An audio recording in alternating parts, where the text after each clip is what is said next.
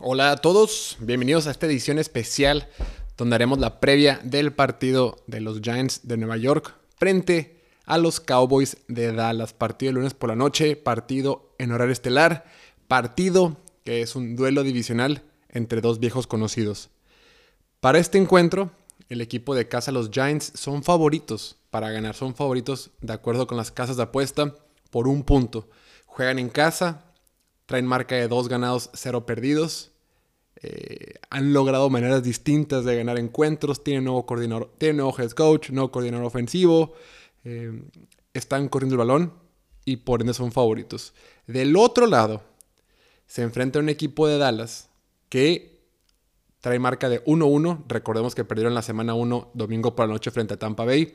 Y la semana pasada, después de que se anunció la lesión eh, de Dak Prescott por un par de semanas, por unas cuantas semanas, lograron sacar el triunfo ante el campeón de la conferencia americana, los Bengals, con su quarterback suplente, Cooper Rush.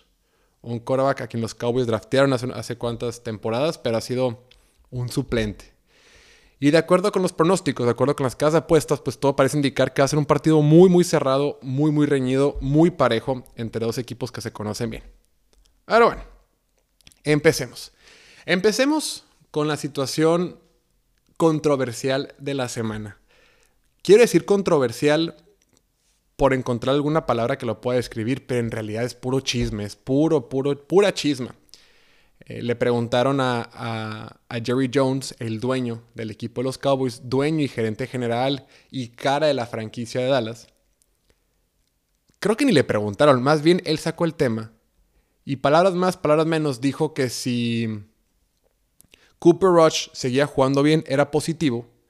Y que era positivo que hubiera una controversia en el quarterback. O sea, como Cooper Rush ya le ganó a Cincinnati, y si Cooper Rush le logra ganar a los Giants, puede haber un debate sobre quién debe iniciar entre Dak Prescott y, Cooper Rush. Es una tarugada. Ojo, o este, este, no es el podcast donde defendemos a Dak Prescott, pero es una tarugada pensar que eso pueda pasar. Claro que después en rueda de prensa le preguntaron al head coach de los Cowboys, Mike McCarthy, y dijo, dejémonos de mamadas, el crack titular es Dak Prescott y en lo que se recupere eh, va a jugar con nosotros. Ahora, no sabemos si va a ser eh, el lunes le quitan las puntadas de la mano, no sabemos si va a jugar la próxima semana, dentro de dos semanas, dentro de tres, pero todo parece indicar que su regreso eh, va a ser pronto.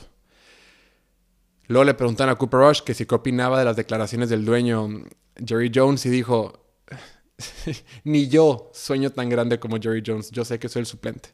Esto es chamba de Dak Prescott. Y da risa porque estos son los Cowboys. Los Cowboys son un equipo grande, famoso y lo que tú quieras, pero básicamente eso, o sea, un equipo de mucho marketing, de mucha publicidad, eh, que está en boca de todos, pero que a la hora a la hora en la cancha pues no demuestra mucho, ¿no? Y Jerry Jones podrá hacer lo que tú quieras, lo que tú quieras. Eh, malo para la NFL, lo que sea, pero si algo entiende muy bien el dueño de los Cowboys es, es la mercadotecnia. Ningún dueño en la historia de la NFL ha sido tan visionario en temas de marketing para la liga. Y por eso Jerry Jones dijo ese comentario, obvio. Pues, para generar revuelo, para que estemos aquí hablando al respecto, tanto yo como cientos de miles de medios más importantes que este. Entonces, es el tema. Ok, va a arrancar Cooper Rush, un quarterback que ha iniciado dos veces en su carrera. Inició la, la temporada pasada cuando Dak Prescott se lesionó después de ese partido eh, en Inglaterra en la semana 6, semana 7, y después tuvo que iniciar contra, contra, contra Minnesota en domingo por la noche. Ese partido inició Cooper Rush y lo ganó. Eh, lo ganó al final en una, serie ofensiva en el cuarto cuarto y la ganó bien. Fue un partido entretenido. Ahora contra, contra Cincinnati completó 19-31 pases para 235 yardas, un touchdown y cero intercepciones. Jugó ok, jugó regular, fue un poco más agresivo de lo que esperábamos, sin ser tremendamente agresivo. Jugó bien, está bien, sacó la chamba para ser un quarterback suplente. Eh, la ofensiva corrió medianamente bien el balón, eh, pero sobre todo la defensiva aguantó su parte, logró mantener a Cincinnati con tres puntos nada más al medio tiempo y eso permitió que Dallas generara una ventaja. eh, pudieran controlar el partido y al final, con una serie ofensiva y una patada muy larga, ganaron el encuentro. No va a ser así toda la temporada. No van a poder ganar partidos de esta manera. Urge que regresen los refuerzos. Y por ese motivo es importante que esta semana va a regresar el receptor de Dallas, Michael Gallup, que no había jugado esa temporada, eh, que se lesionó. Él se lesionó desde la temporada pasada en ese partido contra Arizona, que fue la semana 17. Desde entonces estaba lesionado. Va a jugar el día del lunes, va a estar en un, rol un poquito más limitado, pero sí va a jugar. Y es importante porque este equipo de Dallas no tiene receptores. Fuera de City Lamb, eh, bueno, Noah Brown tuvo un buen partido, pero también le falta. Entonces creo que Michael Gallup, aunque entre en otro rol, eh, pues es positivo para el equipo de Dallas y su ofensiva. Después, parece ser que para este partido ya va a poder jugar Jason Peters, el liniero ofensivo veterano de 40 años que estuvo toda su carrera con Filadelfia. Parece que va a poder jugar, pero también en un rol limitado. Entonces, a lo mejor lo meten de gar izquierdo. Eh, vamos a ver. Yo creo que el tackle izquierdo, Tyler Smith, el novato, se va a quedar ahí porque está jugando, está jugando muy bien. Enfrente van a tener a una defensiva de Nueva York que eh, probablemente juegue sin sus mejores hombres frontales. En lo que va la temporada no ha jugado a Ciso Julari, su edge rusher, no ha jugado su novato Kevin Thibodeau. Eh, parece que no van a jugar, pero todavía no se sabe. El que sí parece que está muy complicado que juegue va a ser Leonard Williams. Entonces, eh, los frontales, las estrellas en la, línea defensiva del equipo no van a estar. Si bien es cierto, el tackle defensivo Dexter Lawrence ha jugado bien para ellos, creo que el partido que tuvo contra Carolina, fue muy bueno. Aún así, eh, pues les falta tener un poquito más de, de poder en esa, en esa defensiva. Quien está jugando muy bien de parte de la defensiva de Giants es a Dory Jackson, el corner. El tipo no permitió una sola atrapada la semana pasada y luego está viendo una estadística que dice que Dory Jackson en los últimos 7 partidos únicamente ha permitido 67 yardas, 0 touchdowns y una intercepción en siete partidos. El tipo está jugando eh, muy bien. Ahora, yo creo que esta parte o este lado del balón va a ser el menos entretenido porque yo veo una ofensiva de Dallas que todavía le falta, que está con un coreback suplente, que le falta entrar en ritmo y una defensiva de, de gigantes que ha jugado bien a ratos. La defensiva de gigantes que tiene un nuevo coordinador defensivo, el, Wink Martindale, que estaba anteriormente con, con Baltimore, Wing, Martindale es un coordinador defensivo que le gusta mucho presionar, que le gusta mandar carga extra, que le gusta ser agresivo. Pero pues con este equipo, sin sus estrellas, como que se ha limitado un poquito. En la primera mitad contra Tennessee batalló mucho, eh, luego ajustó y pudo llevar el partido. Y en el otro partido contra Carolina, más o menos. Creo que jugaron bien, pero también Carolina ofensivamente pues no tiene mucho, no te exige demasiado y no te va a poner en situaciones incómodas. Entonces, yo todavía tengo mis dudas con esta defensiva, me gustaría verla con un poquito más de competencia. Tampoco lo vamos a ver esta semana contra Dallas. No creo que Dallas sea un buen referente ofensivo como para poder mirar la defensiva, como para poder mirar la defensiva de los Giants. Aún así, por lo pronto, creo que es una defensiva normal. Hasta ver un poquito más, me sentiré un poquito más cómodo el buen tiro, lo verdaderamente interesante, va a ser lo que va a pasar del otro lado del balón. O sea, este equipo, liderado por Daniel Jones, que ha generado un sinfín de dudas, liderado con un head coach de primer año, van 2-0. Hacía seis años que no ganaban su primer partido de la temporada. Seis años. Y este año ya ganaron sus primeros dos.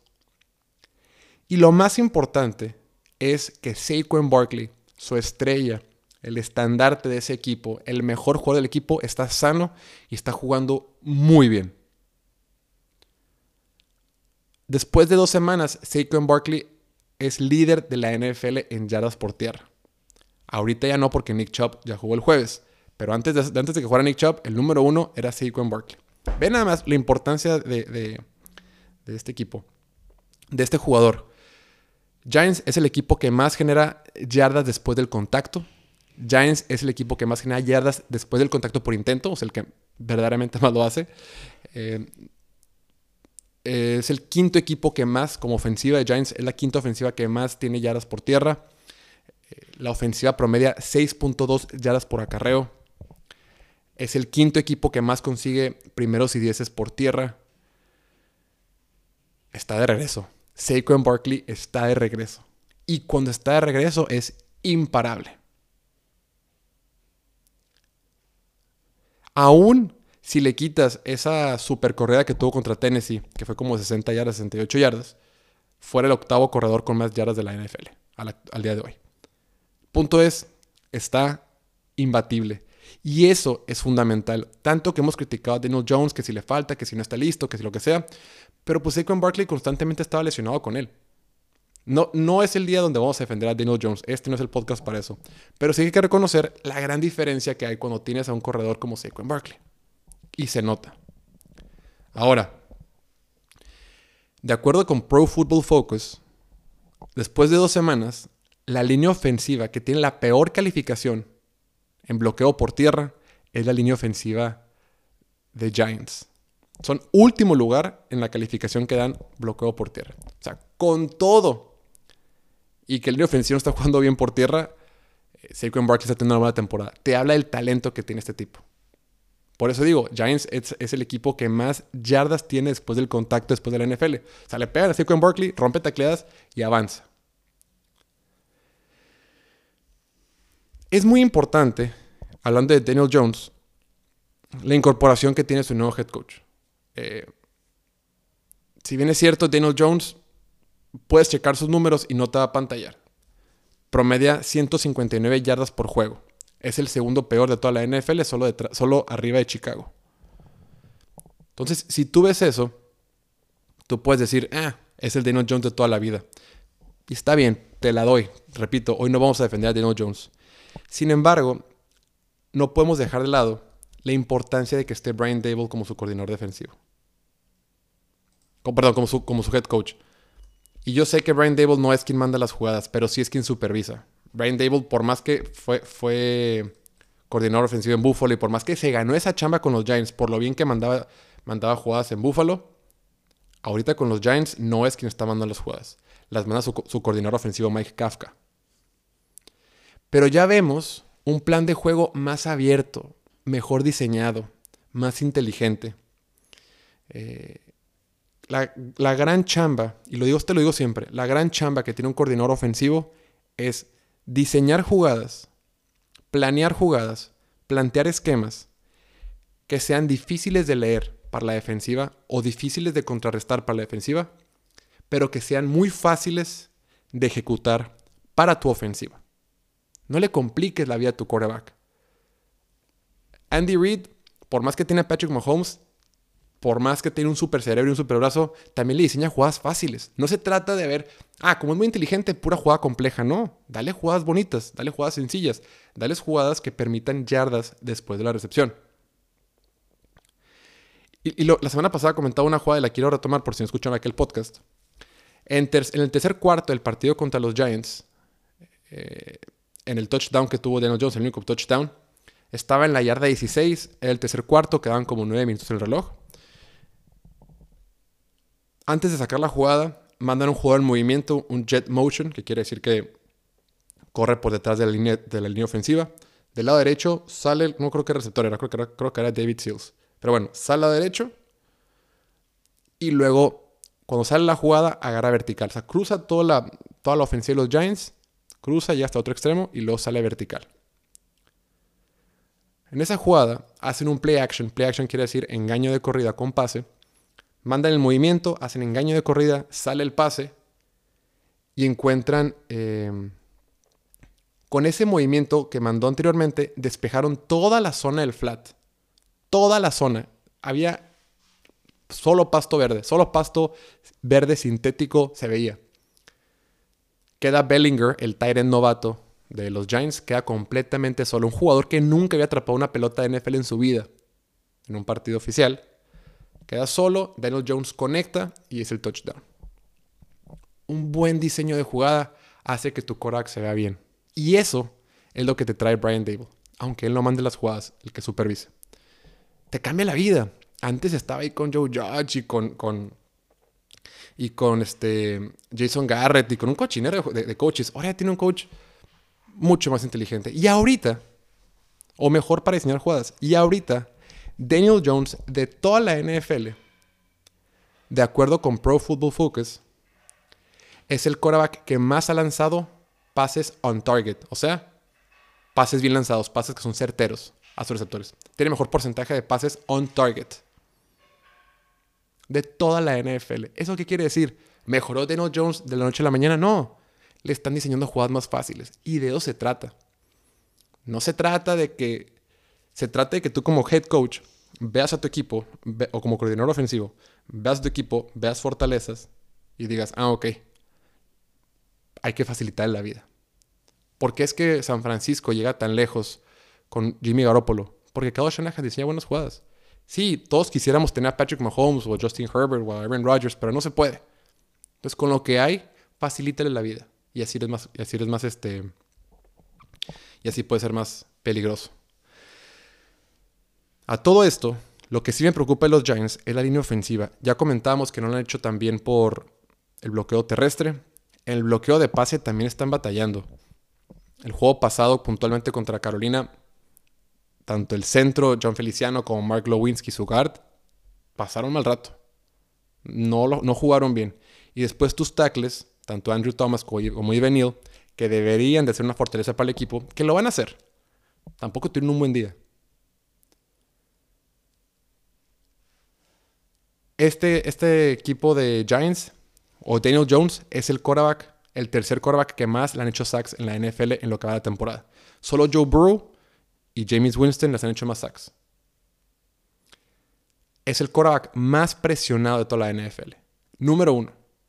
A pesar de que es el sexto que menos mandan blitz. O sea, que menos mandan carga extra. O sea, Daniel Jones, a pesar de que los equipos no le mandan jugadores extras para, para que lo presionen, es el más presionado de toda la NFL. ¿Qué quiere decir? Que con cuatro frontales, las defensivas, tanto Carolina como Tennessee, le han hecho daño a su línea ofensiva. Y por ese motivo, este domingo, cuando se enfrenten a Micah Parsons, a DeMarcus Lawrence, que van a estar ahí presionando a Daniel Jones, creo que ahí se va a romper. Creo que por ese motivo no van a tener eh, manera de responderle. Yo creo que el otro lado del balón no va a pasar mucho. Yo creo que la ofensiva de Dallas contra la defensiva de, Nueva York, no sé, van a meter 10 puntos, 13 puntos, lo que sea. Pero donde se le va a complicar mucho a Nueva York va a ser con la presión que puede meter Dallas. Esta defensiva de Dallas, de acuerdo con métricas que miden la eficiencia, la, métrica que usamos de la página de Football Outsiders, DVOA, es número 6 de la NFL. Es número 6 y ya se enfrentó a Tom Brady y ya se enfrentó a Joe Burrow con las limitaciones que quieras. Pero el punto es que lo están haciendo bien. Micah Parsons, quien fue novato defensivo del año, está teniendo una temporada histórica. Es líder de la NFL en sacks. Y yo creo que contra esta línea ofensiva, que está batallando por todo y que tienen piezas, y yo creo que eventualmente van a estar bien, pero hoy por hoy estén batallando. Yo creo que ese es el factor que va a hacer que los, que los Cowboys saquen la victoria de Nueva York. Entonces, mi pronóstico para este encuentro es que es que van a ganar los Cowboys. Los Cowboys se van a poner con marca de 2-1, igual que los Giants. Y se va a poner muy buena la división este de la conferencia nacional. Filadelfia se va a caer arriba eh, y Giants y Dallas van a estar peleando por ese segundo lugar. Pero bueno, hasta aquí lo dejamos. Disfrútenlo mucho. No lo olviden, dependiendo de cuándo esté escuchando esto, ¿verdad? Pero si es antes del domingo, recuerden que el domingo, en lo que termina el Sunday night, tendremos nuestra edición especial de Domingueando, donde recapitulamos todos los partidos del fin de semana. Pero mm, solo por este domingo, porque iremos al juego de los Chargers, a lo mejor empezamos un poquito más tarde. A lo mejor empezamos como a las 11. Procuramos empezar a las 10 y media, pero a lo mejor esta vez a las 11. Y nada, no olviden suscribirse a nuestro canal de YouTube y seguirnos en Twitter. En todos lados estamos como Piloto Fútbol. Instagram, Twitter, Facebook, YouTube, Twitch, podcast. Ahí está. Ahí lo tienen. Que tengan bonito fin de semana o bonito lunes se escuchan el lunes y nos vemos en el próximo. Chao, chao.